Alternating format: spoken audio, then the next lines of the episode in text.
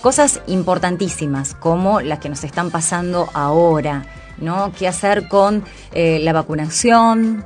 con el coronavirus, nos vacunamos, no nos vacunamos, cuáles son eh, los protocolos que tenemos que obedecer en la escuela, seguimos con los protocolos en el trabajo, barbijo sí, barbijo no, porque a esta altura, ya cuando cumplimos un año de pandemia, hay muchas consultas. Pero vamos a puntualizar en lo que anticipábamos ayer. ¿Qué está pasando con los adultos mayores? Se está realizando la campaña de vacunación en toda la provincia. Recién decíamos, la vacunación va por los nacidos en 1936 a 1938, pero hay muchas dudas con respecto a qué hacer, porque habitualmente cuando a esta altura del año empieza a llegar la vacuna por la gripe A, a muchos adultos se les puede llegar a pasar que se pusieron la primera dosis, llega la vacuna de la gripe A y todavía le falta la segunda dosis. Entonces, como solemos hacer, Molestamos a Andreu Boldi, a la doctora Andreu Boldi, infectóloga, que también asesora al gobierno provincial, ex ministra de Salud de la provincia y con la que nos encanta hablar. Andrea, buenos días. Muy buenos días, ¿cómo les va? Y a ella también le encanta hablar, ¿no es cierto, Andrea? sí, aparte es un día de lluvia, así que está lindo para hablar. Bueno, Andrea, vamos a comenzar con eso, porque tenemos muchas consultas al respecto. De, bueno, gente que está acompañando a sus padres a vacunar, eh, gente adulta que por ahí no tiene muchos familiares y dice, llama por teléfono y dice, ¿y ahora qué hago? Yo sí, ya recibí la primera dosis, pero está por llegar la de la gripe A. Bueno, lo que decíamos nosotros ayer es primero consultar al médico de cabecera porque todos los pacientes son diferentes, ¿no? Pero... Sí. Exacto, eh, pero primero vamos a aclarar, Hay, vamos a tener tres vacunas en este otoño para que la gente no se confunda. Una es la vacuna para el coronavirus, que es la que vos estabas comentando, que va por etapas de vacunación. Y también ahí contarles que a lo mejor las personas mayores pueden recibir dos variedades de vacuna, es decir, que algunos, cuando comparen el carnet, algunos tengan una variedad de vacuna que se llama Covishield, que es la vacuna que viene de la India, y otros pueden tener la vacuna Sputnik, que es la vacuna que viene de Rusia, ¿sí? sí. O sea que cualquiera de las dos vacunas en este momento en Argentina se pueden aplicar en mayores de 60. Pero esa vacuna es específicamente para prevenir formas graves, internación, complicaciones eh, de el coronavirus. Por otro lado, tenemos la vacuna antigripal. Te interrumpo, te interrumpo un segundito. Eh, tanto la Covishield como la Sputnik B son dos dosis. Exactamente, son dos dosis, pero ahí está interesante lo que vos me preguntás. Los intervalos, es decir, la diferencia entre la primera dosis y la segunda dosis son distintas. En el caso de la vacuna Sputnik, la diferencia entre la primera y la segunda es de un mes. Entonces les van a marcar en el carnet volver al mes. Y en el caso de la vacuna Covishield, el intervalo es más largo, es de dos a tres meses porque esta vacuna se demostró que si yo alargo la segunda dosis o la tercera, la protección es más alta. Entonces es probable que aquellos que reciban Covishield no lo citen al mes y que no se pongan ansiosos porque no es que se olvidaron de la vacuna, sino que lo van a citar a los dos meses. Ah, mira vos, no, tenía ese dato, Andrea. Bueno, a tener en cuenta entonces. Exactamente, por eso marco, porque sobre todo siempre nosotros estamos acostumbrados a marcar con lápiz cuando debe volver en el carnet. Y en este caso particular, y esto va a surgir eh, una recomendación que estuvimos elaborando con la Comisión Nacional de Inmunizaciones, eh, es a dos meses la separación. Sí. no, sobre todo porque uno ve que los adultos mayores están muy ansiosos. Eh, ahora, por, ejemplo, la ansiedad es porque no reciben la confirmación del turno. Entonces, eh, nos llaman a los medios de comunicación, los derivamos al 0800, pero están muy ansiosos por recibir esta primera dosis. Imagínate, si no están al tanto de lo que nos estás diciendo, que en el caso de haber recibido la COVID lo pueden llamar a los dos meses o tres meses después. Exactamente. Y esto es muy importante para que, por el tema de la ansiedad, lo que vos marcabas, porque no es que nadie se olvidó, sino que básicamente esto está recomendado por el laboratorio con los estudios. Y la otra cuestión, como vos bien mencionabas, es verdad que la gente ve que se está vacunando gente un poco más joven, es decir, docentes o a lo mejor personal de seguridad, porque básicamente la tercera vacuna que tenemos disponible para el COVID, que es la Sinopharm, que es la vacuna china, no está aprobada para mayores de 60. Entonces, como no se puede usar para mayores de 60 porque no se completaron los estudios para esa población, vamos a ver gente más joven que a lo mejor se vacuna antes que el adulto mayor, porque estamos esperando que llegue más vacuna Covishield de la India y más vacuna de Rusia, que es la Sputnik. ¿Está bien? Entonces, esto eh, ocurre, por supuesto que nos encantaría vacunar más rápido al adulto mayor, pero hasta que no llegue la vacuna especial para ellos, no se pueden vacunar con la que están recibiendo los docentes o las fuerzas de seguridad. Vamos a hacer otra aclaración, Andrea. La persona que recibió la primera dosis de Sputnik B tiene que recibir sí o sí la segunda dosis de eh, Sputnik B. Y lo mismo con la Covishield. No pueden recibir la primera dosis de Sputnik B y la segunda que sea de Covishield. No, por ahora no hay estudios de intercambiabilidad.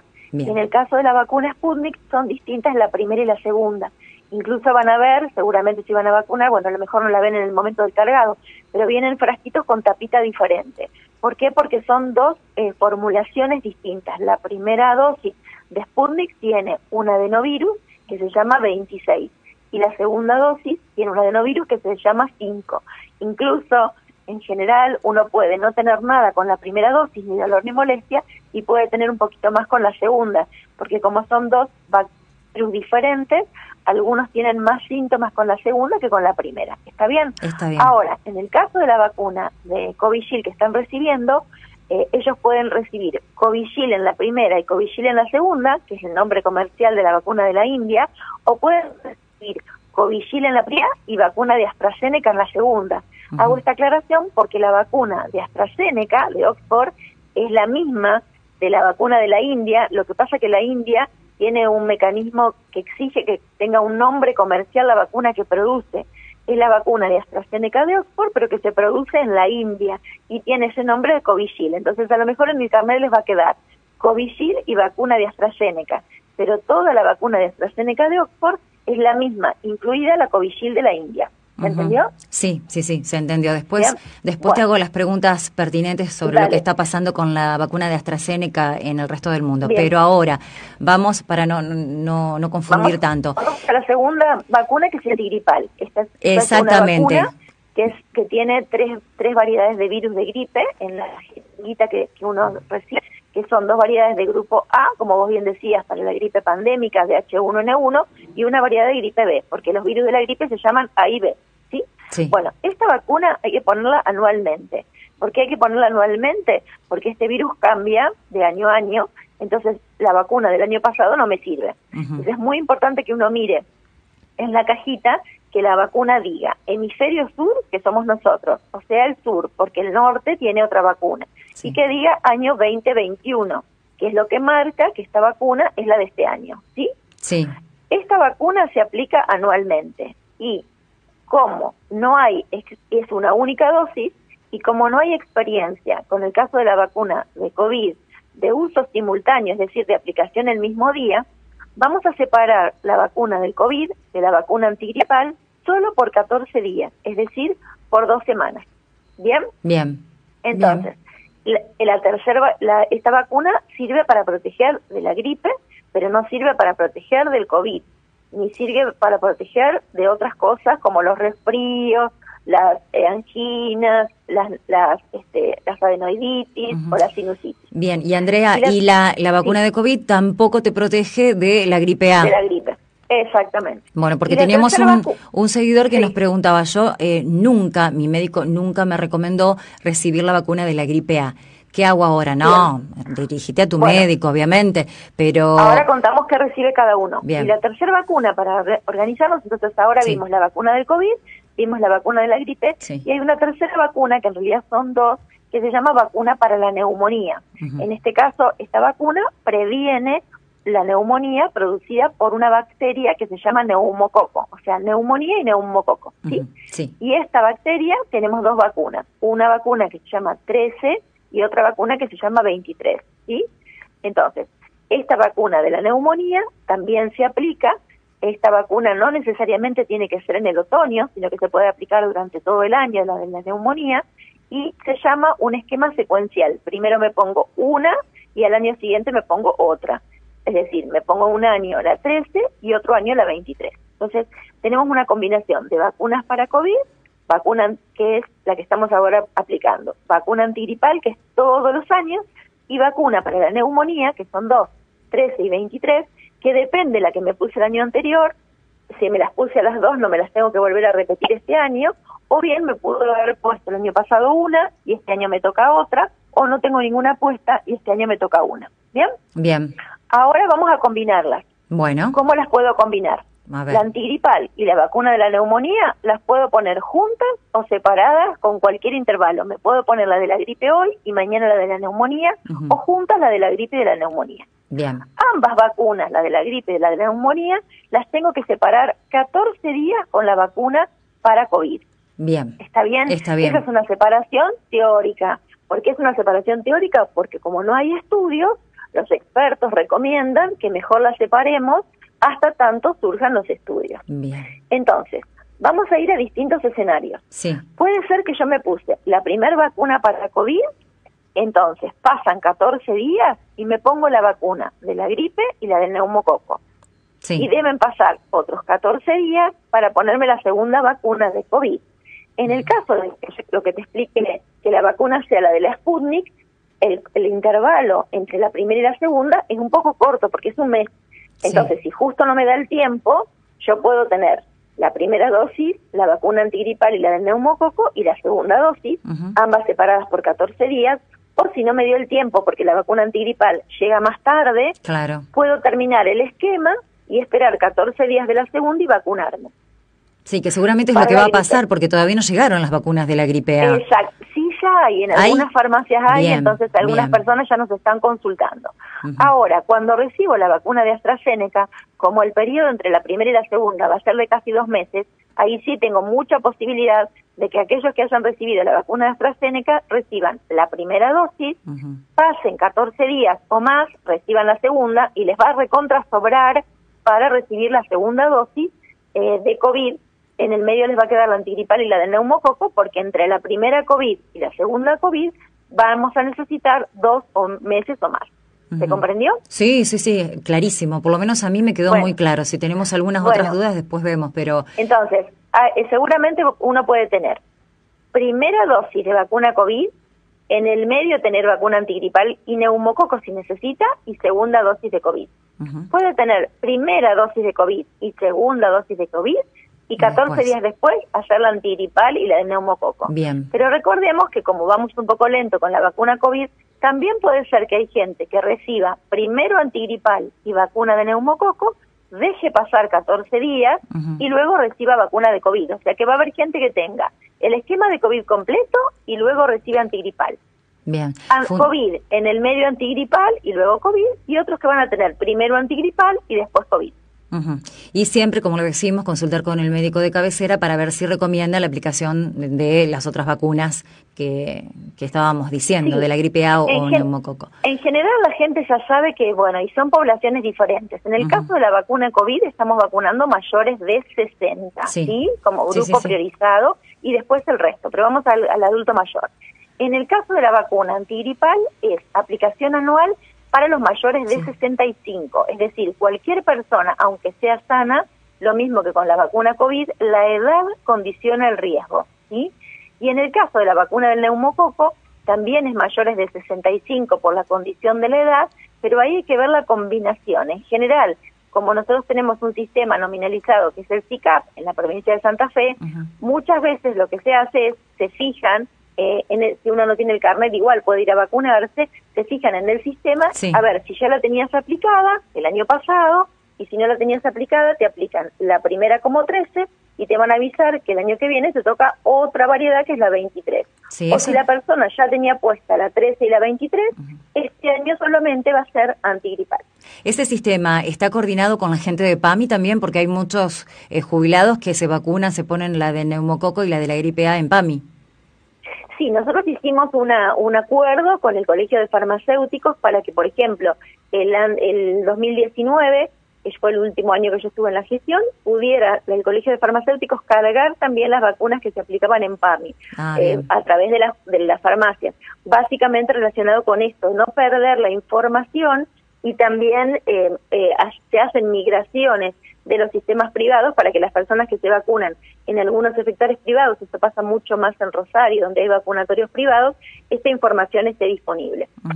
Eh, bueno, yo me quedaría hablando horas, tenemos un montón de consultas, pero Andrea, ante esta situación, los eh, trabajadores eh, que son exceptuados, que no están en, en las prioridades, que no son docentes, que no son eh, agentes de seguridad, como nosotros, que estamos todo el tiempo en, la calle y, tuvimos que trabajar durante toda la, pandemia y quién sabe cuándo nos toca la, vacuna del el COVID. ¿Es recomendable, eh, por las dudas, eh, prevenir las otras enfermedades, eh, vacunarnos contra la gripe A, vacunarnos con la vacuna del neumococo? ¿Obedecemos lo que dice nuestro médico? ¿Cuál es la general de la ley? Bueno, en principio son poblaciones diferentes. Para la vacuna antigripal, las personas que sí o sí siempre vacunamos y lo hacemos relacionado con el riesgo, es decir, como vos decís, con la mayor predisposición a enfermarse para cuidarse, son los niños entre seis meses y antes de cumplir los dos años. Todas las mujeres embarazadas, porque la gripe puede complicar el embarazo, y las mamás que recién han tenido su bebé por parto cesárea los primeros 10 días posparto post cesárea. Pero si se vacuna durante el embarazo, no se vuelve a vacunar cuando el niño nació. Después tenemos todo el personal de salud, que seguramente le va a tocar al personal de salud lo que decía yo al principio. Van a tener la vacuna de COVID completa, porque muchos ya tienen la segunda dosis, y van a recibir luego la vacuna antigripal. El personal de salud no, sano, que no tiene ningún problema de salud, solo recibe antigripal, no le hace falta la vacuna de la neumonía porque el riesgo está para gripe, para protegerlo a él y de que no contagie a los pacientes que, que ven. Después tenemos los mayores de 65, como yo te decía, por edad, y después tenemos lo mismo que pasa para COVID, todas aquellas personas que tienen un problema crónico de salud, como los que tienen problemas pulmonares crónicos, cardíacos, renales, trastornos en las despensas, obesos importantes, personas que tengan trastornos neurológicos, que estén haciendo quimioterapia, personas conviviendo con VIH, todo ese grupo es bastante parecido a la indicación de vacuna COVID. Entonces, estas son las indicaciones absolutas de la gente que tiene mucho, mucho riesgo y están incluidas en la vacuna gratuita que el Estado Nacional va a proveer a las provincias. Fuera de esa recomendación, cualquier persona que quiere cuidarse de la gripe puede vacunarse, pero no va a tener la vacuna en forma gratuita, sino que la tiene que tramitar a través de su obra social con un consenso con su médico de cabecera. Bien. Eh, Andrea, para, para cerrar, eh, ¿cómo ves el operativo de vacunación en, en, la provincia y el país? ¿Estás conforme? ¿Crees que hay muchas cosas por ajustar o dentro de la realidad nacional y mundial estamos relativamente bien? Bueno, a mí me parece que hay bastantes cosas para ajustar. Eh, lo primero me parece que deseamos todos que haya una previsibilidad con respecto a las entregas de dosis, porque eso también permite dar un orden en la vacunación. Lo segundo, me parece que eh, hubiera sido más deseable que todos en el país trabajáramos de la misma manera y me parece que esto no está ocurriendo y esto también genera eh, ansiedad porque a lo mejor gente tiene parientes en provincia de Buenos Aires o tiene parientes en otro lado y y esto genera ruido. Digo, yo tengo mi mamá en San Nicolás que tiene 92 años y San Nicolás, provincia de Buenos Aires, aún a las personas de 90 no las vacunó. Entonces también esto hace que mucha gente tenga, por ejemplo, mucha ansiedad. Lo tercero, me parece que hay que hacer un llamado a recordar que las vacunas tienen que estar aplicadas en el brazo de las personas. Entonces, a medida que las vacunas lleguen, es muy importante que los listados se destraben rápidamente para que los efectores y las localidades tengan ya el listado de las personas que tienen que vacunar y también ahí creo que hago un llamado a consensuar de ese listado, trabajar fuertemente con las localidades, porque son las que conocen más a las personas. Entonces digo, es muy importante que uno se haya empadronado a nivel provincial, pero dar esta posibilidad de que el efector, por ejemplo, si alguien no está, pueda cambiar con otra persona para hacer el aprovechamiento de dosis y también hacer una priorización de ese listado que recibe, porque quizás alguien salta en el listado como, como más joven y a lo mejor se puede optimizar esa dosis para otros. Entonces me parece que hay que trabajar en ajustar más, hay que adquirir velocidad que va a estar supeditada, por ejemplo, a la cantidad de dosis que llegan. Y con respecto a, la vacuna eh, Sinopharm que se puede usar en menores de 60, me parece que ahora cuando entre la nueva partida también hay que empezar a pensar en la vacunación de las personas que tienen factores de riesgo y que son menores de 60, porque ahí tenemos mucha gente. Estoy hablando de personas que tienen trastornos en, la, en, su pulmón o en su corazón, que tienen están incluidos dentro de la, del grupo de la discapacidad y sobre todo los severos que están conectados a un respirador o que tienen alguna, algún tipo de patología que los predispone a neumonías frecuentes. Así que me parece que hay que ya estar pensando estrategias porque hay que anticiparse, hay que ver qué velocidad podemos adquirir, con qué gente más podemos contar para vacunar, para que cuando vayan entrando las dosis uno ya tenga armada la logística y la implementación lo más rápido posible. ¿Por qué? Porque la segunda ola viene y porque nosotros nos tiene que encontrar esta segunda ola con más gente protegida para que quizás haya casos, pero que el impacto sobre las complicaciones y la muerte sean eh, menores en esta segunda ola. Bien, y seguir cuidándonos con todos los protocolos. Y, y eso me parece importantísimo. La vacuna nos ayuda para enfrentar al virus de un modo diferente al año pasado. Pero yo hago un llamado de atención al personal de salud, a los adultos mayores, a los docentes, a las fuerzas de seguridad que hasta ahora se han vacunado. De ninguna manera está indicado romper los protocolos con respecto al uso de barbijo, con respecto al lavado de manos, con respecto al distanciamiento social. Atención especialmente al personal de salud, que volvemos a repetir, nosotros debemos estar con equipo de protección personal permanentemente, no podemos licenciar esas medidas cuando estamos con otros compañeros, porque este fue el primer error que cometimos al principio de la pandemia cuando nos contagiábamos de pares y no de los pacientes.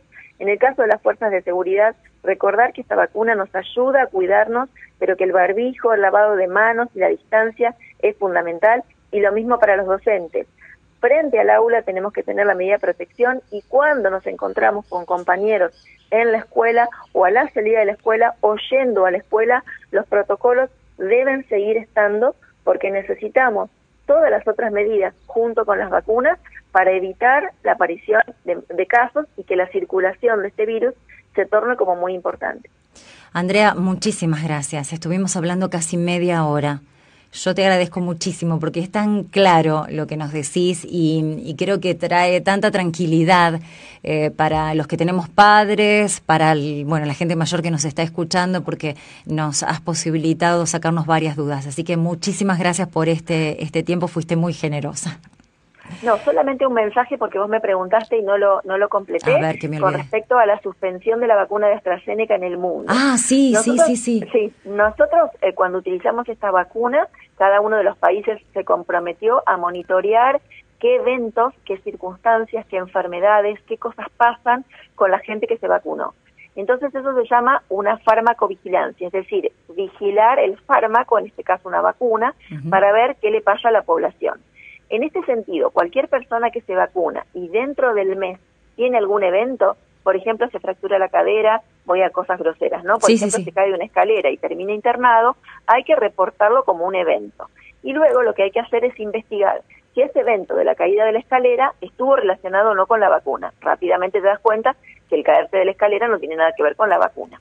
Sin embargo, cualquier otro evento como una neumonía, eventos como reacciones alérgicas, eventos como internación por distintos cuadros, ameritan ser investigados. En este caso, se están investigando en Europa eventos que estuvieron relacionados con la aparición de coágulos que generaron, eh, digamos, obstrucciones en el camino de la sangre, que eh, algunos lo conocen, el nombre técnico es tromboembolismo.